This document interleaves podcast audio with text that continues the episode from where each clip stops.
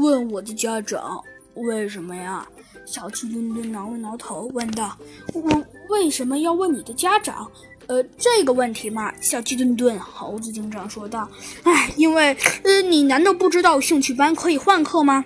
虽然，虽然我承认，我我的确没有报数学课，但是我觉得，但是我觉得，我觉得现在报应该维持还不晚吧。”对，会好吧。其实我觉得的确不晚是不晚。